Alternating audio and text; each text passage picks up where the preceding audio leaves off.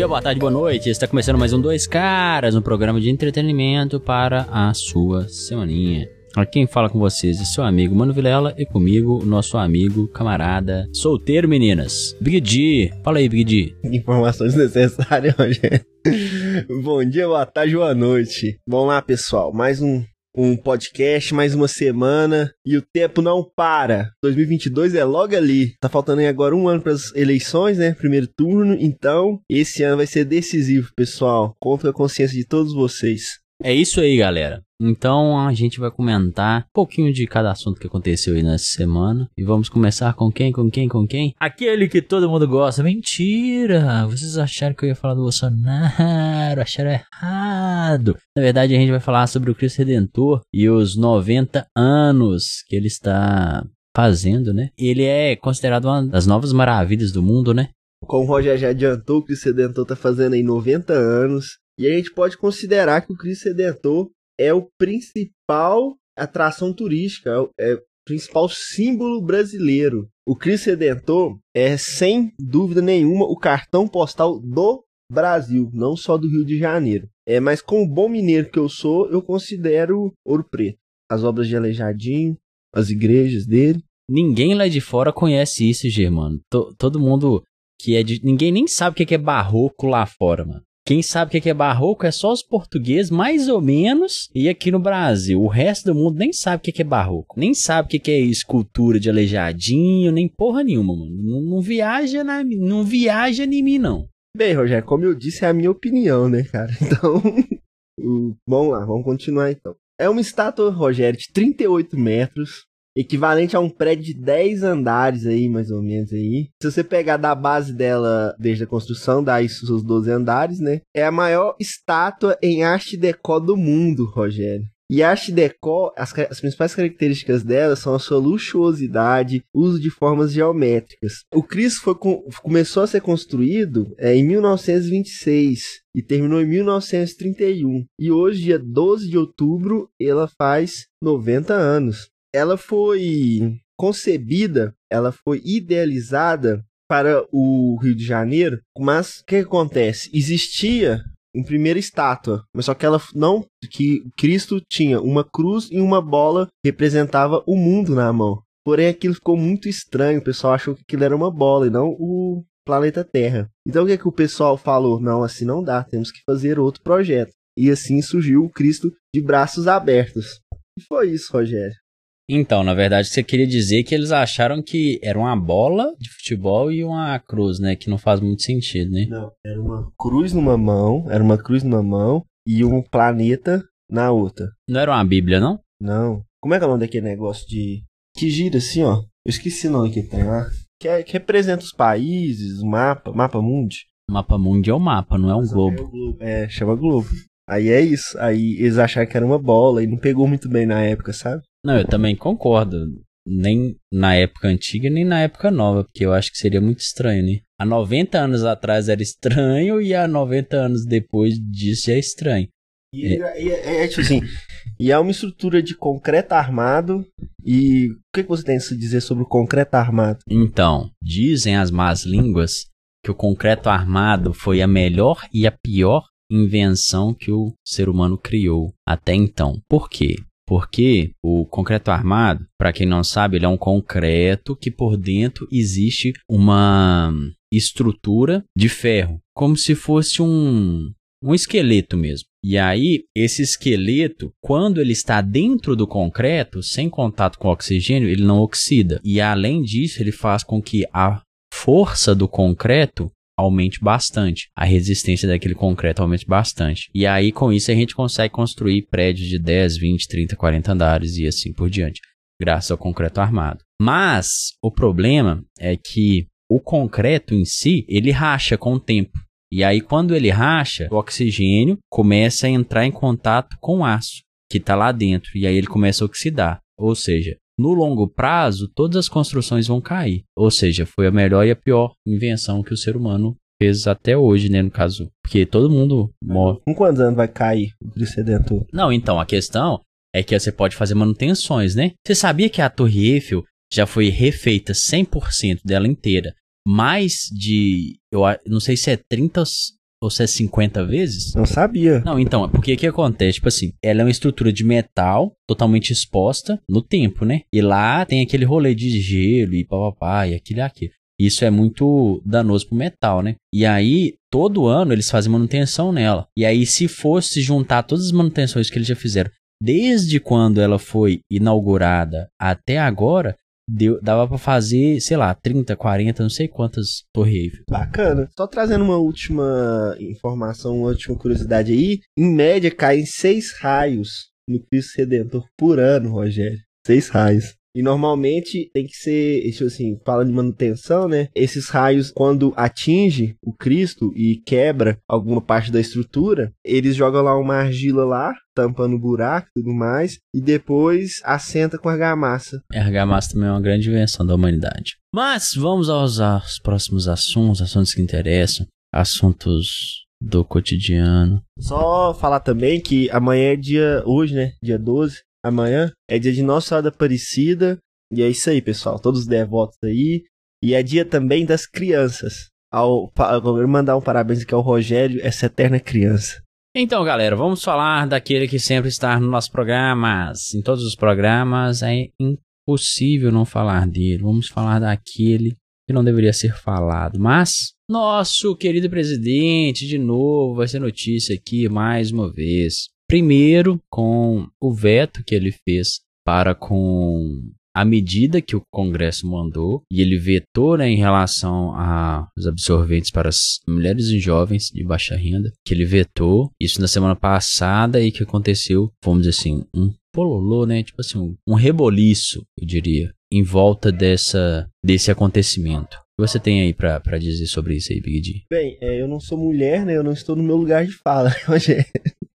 Como a gente sabe, né? Isso aí é questão de saúde pública, né, Rogério? Então, não sei os motivos porque ele vetou, mas acho que, assim, é aquele negócio. O que é um peido para quem está cagado? Então, se o Estado brasileiro já sabe que gasta demais, e isso aí era um gasto irrisório, né, Rogério? Ou então, o que eu tava vendo é, em relação a isso é que eram poucos milhões para um estado que gasta bilhões, gasta trilhões anual, milhões é pouca coisa. Aí a pessoa a pessoa vai falar assim: "Ah, não, mas a pessoa não tem não tem dinheiro para isso, não tem é dinheiro suficiente para isso, etc e tal". E aí o que eu vou falar é, a pessoa realmente não tem, gente. Isso acontece no Brasil.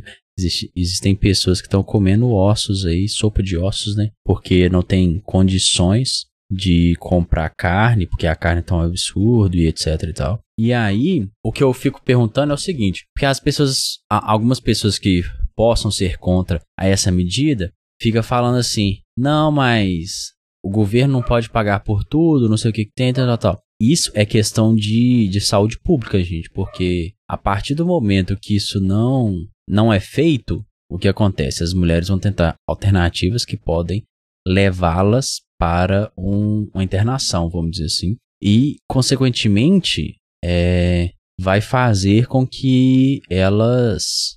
Vamos dizer assim, é porque a, as pessoas ficam pensando assim: não, mas isso é um gasto que o governo não poderia gastar. Para derrubar totalmente esse argumento idiota, você pode simplesmente falar o seguinte: olha, antes você estaria gastando, sei lá, 16 reais, 20 reais, 30 reais, 50 reais por mês com uma mulher, por exemplo, para fornecer a quantidade de absorventes que ela precisaria. E aí, você não fornece, e aí ela usa outros métodos que, sei lá, acontece uma infecção nela, acontece algo similar que ela vai ter que ser hospitalizada. E aí, aquele dinheiro que você ia gastar 50, 20, 30, não sei quantos reais por mês, você acaba gastando 10 mil, 20 mil, 30 mil. Por quê? Porque ela vai ser, se ela não tem dinheiro para comprar absorvente, ela vai ser internada pelo SUS. E na hora que ela for internada pelo SUS, ela vai ter um gasto, vai ter um gasto com ela que vai ser muito maior do que aqueles absorventes. Então é uma idiotice pensar, ah não, eu não vou gastar com isso porque não, não deveria fazer parte dos gastos do governo, etc tal.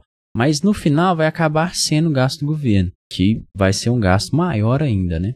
Com toda certeza, Rogério. E também, Bolsonaro também, né, Rogério? Tentou assistir o jogo do Santos, né? Mas foi, é, foi barrado, né? Por quê? Porque não tomou a sua vacina, não está imunizado. E é o que vai acabar acontecendo com quem não toma vacina, porque é, a questão não é que ele está se expondo, a questão é que ele está pondo a vida de outras pessoas em risco, né? Porque mesmo vacinado você ainda pode ter Covid. O que eu acho engraçado em relação a esse assunto é o seguinte, porque o pessoal fica falando assim, ah não, mas é minha, minha liberdade individual, ah, mas não sei o que, ah, eu posso fazer o que eu quiser da minha vida, não sei o que tem, blá blá blá, blá.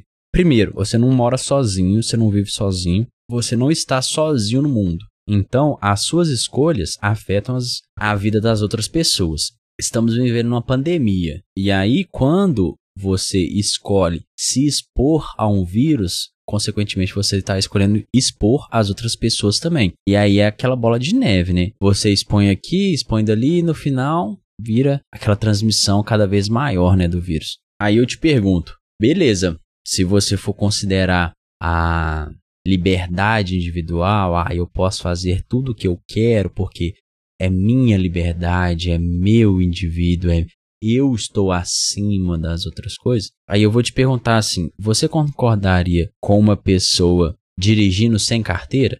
Porque no caso ela estaria exercendo a liberdade individual dela e tudo bem, né? Porque se você acha que a liberdade individual é acima de qualquer coisa, e aí eu vou te dar outra situação. Você concordaria com que pessoas não utilizassem EPI suas respectivas obras? Aí você vai falar assim: ah, não tô nem aí, porque o que vai acontecer é com o cara, não vai ser comigo e, e foda-se. Aí vai acontecer aquela, aquela questão anterior, porque vai cair o cara, acidentou, aí ele vai pro SUS, aí isso e aquilo, ou seja, vai ser um gasto que você vai acabar pagando.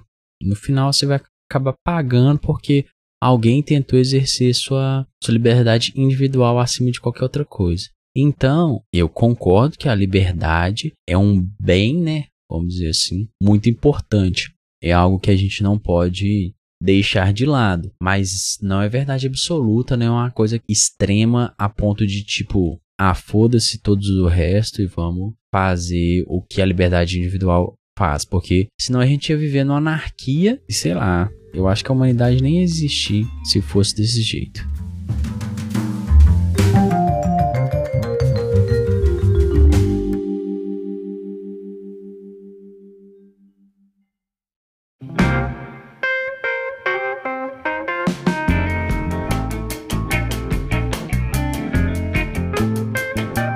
Agora a gente vai falar sobre um assunto aí também que tomou conta dos noticiários. Como todos já sabemos, o PSL se fundiu com o DEM. E o nome mais cotado, o Estrela, que camisa 10 que vai entrar nesse novo partido, é o Zema. É claro que eles estão negociando, ainda não está confirmado, mas é como se diz, né, um tapa na cara aí do pessoal aí da, dos neoliberais, né? Mas o, o senhor Romeu Zema também fez uma. Ele falou alguma barbaridade aí, né? Falou que é porque o estado de Minas Gerais vai pagar um auxílio aí pros mineiros, né? Para quem realmente precisa. E ele disse que quer pagar parcelado, porque se pagar o valor cheio, o valor integral, o pobre vai gastar com cachaça, sendo extremamente preconceituoso, né, Rogério? Ou oh, então, o que eu acho é que eu não, realmente eu não conheço a, vamos dizer assim, a burguesia de São Paulo e nem a burguesia do Rio de Janeiro a fundo. Mas a burguesia de Minas. A burguesia, a burguesia de Araxá.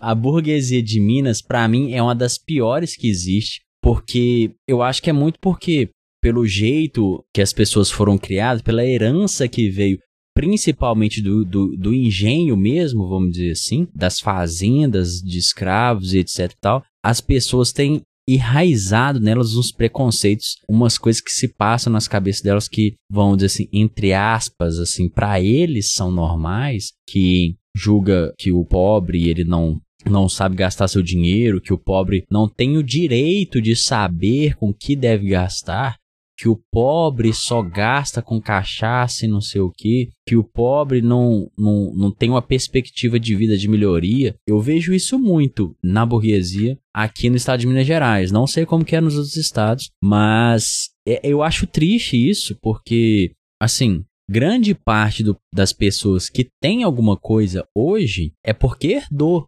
Dificilmente você vai achar alguém que saiu do zero e conseguiu ser uma pessoa, vamos dizer assim, extremamente cabulosa. Isso existe, obviamente, mas são raras exceções. Aí as pessoas ficam citando pessoas, sei lá, você vai citar o Gates, por exemplo, Bill Gates. Gente, Bill Gates ah, já era de uma família classe média alta no, nos Estados Unidos. Tanto é que ele estudava numa das melhores escolas dos Estados Unidos e uma das melhores faculdades dos Estados Unidos. E para quem não sabe, né, que eu acho que quase que é um conhecimento universal isso, faculdade dos Estados Unidos é um dos maiores custos que existe. Perde apenas para hipoteca. Então, esse pessoal mais rico, esse pessoal que tem mais grana, que tem, tem mais dinheiro, tem que lembrar que esse dinheiro que eles têm é algo adquirido, herdado, é de alguém que provavelmente em algum ponto da história alguém foi, digamos que, explorado. Hoje, eu tenho o conceito de que no mundo que vivemos, a gente não vive num mundo de soma zero. Ou seja, não é porque tem alguém ganhando que tem alguém perdendo. Mas, anteriormente, na colonização, no, na, na, dizer, na época mais antiga, porque todo mundo herdou do passado, né? A história vem do passado. E aí essas pessoas herdam disso, não só os bens, mas também herdam os preconceitos, herdam os pensamentos, herdam tudo do que veio para trás. E, e, e, eu acho muito triste isso, é, de verdade, eu acho bem triste a, a humanidade ser assim, e eu acho muito triste, é, vamos dizer assim, a burguesia mineira ser assim também. Bom, é isso aí, Rogério. Boas suas palavras, gostei bastante. Eu diria que você tá cada vez melhor. Você tá lendo muitos livros, né? Bom, Bom agora a gente vai falar de um assunto que também tomou os noticiários, né? Que é Neymar disse que a Copa de 2022 vai ser a última Copa dele. A Copa de 2022 vai acontecer no mês de dezembro, no Catar. E o que, que você acha disso, Rogério? O que você acha desse comentário? O que, que você acha do que ele falou? O que eu acho é que, assim, até ontem eu não, eu não pensava desse jeito, porque eu sou um cara que realmente não gosto do Neymar. Mas ontem eu tava viajando, né, voltando aqui pro Centro-Oeste Mineiro, e eu ouvi um comentarista falando que o Neymar ele se sente um cara não querido, que ele se sente como se fosse, independente das coisas que ele fizer, o brasileiro não vai gostar dele. Ou seja, assim, mano, pra que, que eu vou continuar jogando bola? Pra que, que eu vou continuar tentando fazer alguma coisa que eu gosto, etc e tal, sendo que as pessoas vão ficar só me criticando? Então, eu vou pra outra coisa, eu vou pro, sei lá, vou jogar um poker, vou jogar uma porrinha, vou jogar uma dedanha, vou jogar alguma coisa que talvez me tire um pouco da visibilidade e eu consiga, vamos dizer assim, seguir minha vida mais anonimamente. Por um lado, eu acho que pode ser isso que, que o Neymar realmente esteja pensando, né? Que realmente querendo. É sair dos holofotes, viver uma vida mais normal, já que ele já tem grana pra, pra ele e pras próximas gerações. Mas eu também penso que um negócio que o Casão fala, né? Tipo assim, o Neymar não é melhor do mundo porque ele não quer ser melhor do mundo, né? Porque, tipo assim, eu acredito que se ele tivesse mais disciplina, que ele tivesse mais mais vontade nisso, ele seria, ele teria conseguido já ser o melhor do mundo. Mas eu não, eu, eu acho, eu acredito que ele não viva o esporte como deveria viver um cara que quer ser o, o, o melhor do mundo, né? E esse negócio também de dele talvez estar tá pensando que depois que ele sair do futebol ele vai deixar de ser o holofote, vai deixar de ser isso, vai deixar de ser aquilo. Eu acho que não, né? Tanto é que Ronaldinho Gaúcho tá no, nas manchetes sempre, né? Vira e mexe, ele dá uma sumidinha, Aí depois, ah, tá preso em não sei aonde. Ah, depois, ah, tava com não sei quantas mulheres no motel.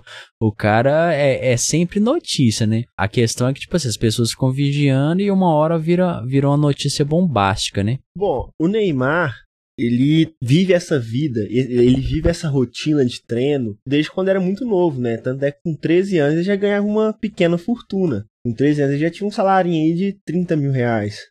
Então, é, realmente, o Neymar é um dos maiores expoentes do esporte brasileiro. Futebol, ele sobra. Realmente, hoje, a geração dele não conseguiu formar outro jogador. Porque, por exemplo, você pegar a época de Ronaldo, ele, o, Ronaldo dividia a responsabilidade. Tinha Ronaldo, Rivaldo, Ronaldinho Gaúcho, tinha Roberto Carlos, Cafu, Lúcio, Roque Júnior, Max. Então, tipo assim, era só casca grossa. O Neymar, infelizmente, não. O Neymar é sozinho nessa geração.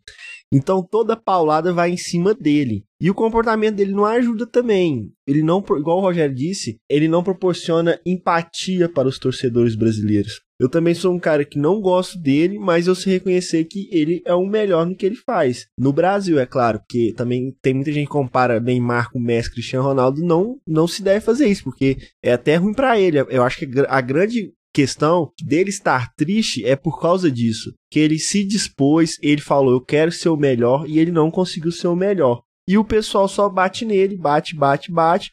Uma hora o cara cansa, Rogério. Uma hora o cara cansa e vai lá jogar seu poker, vai lá fazer o que tem que fazer, porque ele vive essa vida aí desde moleque. Ele não teve adolescência, não, não teve infância. Ele já ganhou o dinheiro que tinha que ganhar, o cara tá milionário. Então chegou aquela hora que o cara fala: Mano, eu não preciso mais de dinheiro. Isso aqui não tá me fazendo mais feliz. Eu vou largar. Eu, sinceramente, eu acho que ele ainda joga a Copa de 2026, que ele vai estar com 34 anos. Porque o Neymar gordo, o Neymar mancando é melhor qualquer jogador do Brasil atualmente. Mas é, é, triste, porque é o que acontece com ele. É, é, um dos lemas do Neymar é ousadia e alegria, né? E você vê claramente hoje nos jogos dele que ele não, não é mais ousado nem alegre. A imprensa deixou. Aí não a imprensa, a imprensa, o torcedor brasileiro também, deixou ele sisudo, deixou ele de cara amarrada. Porque ele não não aguenta mais, não tá aguentando mais a pressão, ele não quer mais pressão. Aí eu pergunto a você, nossos ouvintes, você não sofre pressão no seu trabalho? Você não tem que entregar resultados? Agora você imagina um cara que ganha milhões e milhões e milhões por ano. Pô, aí também, né, meu amigo? Isso aqui é moleza, né? aí também não dá, né, Neymar? Ou oh, o que eu acho mais impressionante é porque, tipo assim, mano, Todo mundo tem problema, todo mundo é cobrado, todo mundo é fudido. O Neymar, ele tem o terceiro maior salário, só, sem tirando mídia, terceiro maior salário do mundo, tipo assim, dos jogadores de futebol. Ele só perde pro Cristiano Ronaldo e pro Messi. Não, porque se você for ver, tipo assim, o cara já ganha dinheiro pra merda. Aí faz isso, faz aquilo, não sei o que, que tem. E aí tem uma criticazinha aqui, uma criticazinha ali. Ah, não, vou, vou embora, não, não quero mais isso, não sei o que. Mano, tipo assim, igual o Big falou ali que na geração do Ronaldo tinha muita gente boa. E hoje em dia não tem tanta gente boa. Sabe o que, que eu acho de verdade? E isso não, não é só no futebol, isso é na vida mesmo. O que acontece é que as pessoas não querem puxar responsabilidade para elas, gente. Porque, tipo assim, Mano, o que eu via antigamente era tipo assim, mano, você ia fazer um negócio, os caras batiam no peito e falavam assim, não, eu faço, eu vou, eu vou dar meu melhor, foda-se, foda-se o resto. Eu vou fazer, eu vou fazer, vou resolver. Foda-se o que acontecer, mas eu vou fazer. Hoje em dia é tipo assim, mano, a primeira dificuldade que acontece, ah, não, meu Deus, eu tô morrendo, aí eu não consigo, ah, me tira daqui, Jesus, por favor, eu não aguento mais isso aqui.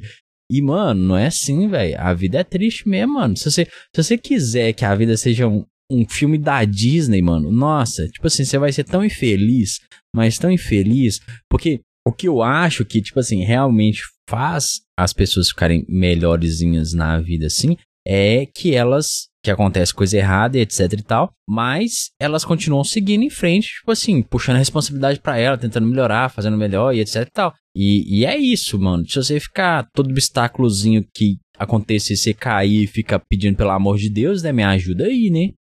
Então, galera, vamos falar sobre um pouco sobre meio ambiente, o que está acontecendo.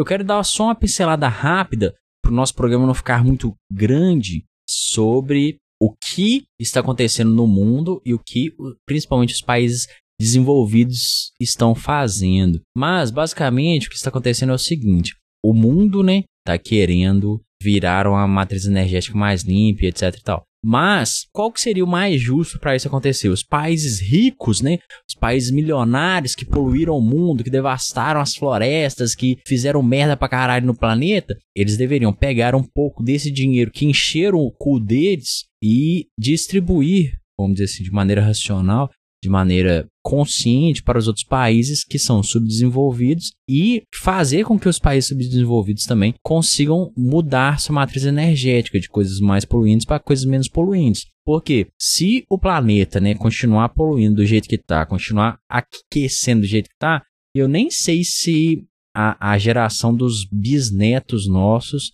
vão, vão sobreviver de uma maneira, vamos dizer assim, tranquila, né? Porque a gente está vendo aí esse ano, por exemplo, aqui em Minas fez frio para um caralho.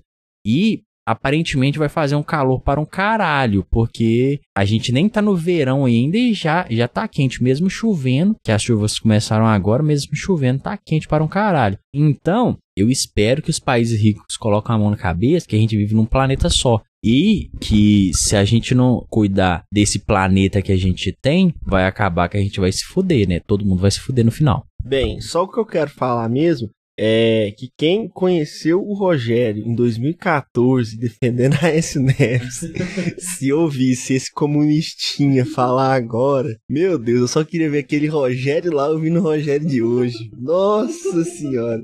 Eu acho que o cara pulava do terceiro andar lá onde nós morávamos, porque não tem base não, viu? Que que é isso? O, o, o, homem era, o homem era capitalista selvagem, direita no, no, na veia.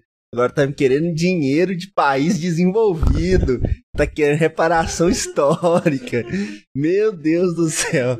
Alguém, alguém liga pro, pro Sam, o tá passando mal. Ô, pessoal, é, infelizmente a gente, em, em razão do tempo, não vamos ter dicas da semana, mas Vamos deixar lá no Twitter as dicas da semana, hein, pessoal? Segue a gente lá. E eu também queria mandar aqui um beijo é, para um ouvinte super especial, a Karine, Karine lá de Sete Lagoas sempre ouve a gente aqui, sempre tá junto com a gente, sempre dá o um feedback legal pra gente.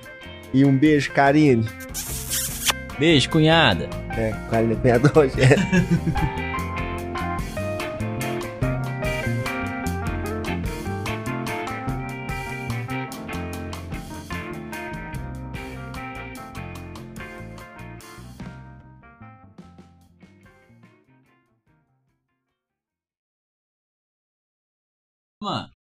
buceta. Para esse trem, irmã. Você não para sabe parar não, o trem, não, mano?